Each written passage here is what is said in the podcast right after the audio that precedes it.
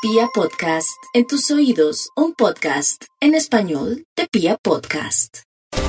Las paradojas de la vida se evidencian en los acuarios, porque aman la libertad, quieren recorrer su camino, no desean comprometerse porque sienten que si lo hacen pierden su mayor tesoro, que es la libertad.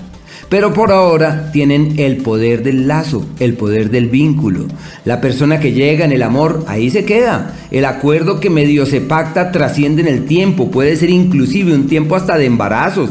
Es la época de afinar, de afincar, de afianzar y deben pensar muy bien lo que hacen porque si todo lo que hacen y aquello que acuerden trascienden el tiempo, entonces hay que pensar muy bien los alcances de todo. Marte durante la primer quincena, al igual que Venus, maravillosos en el ámbito laboral, así que hay que aprovechar ese periodo.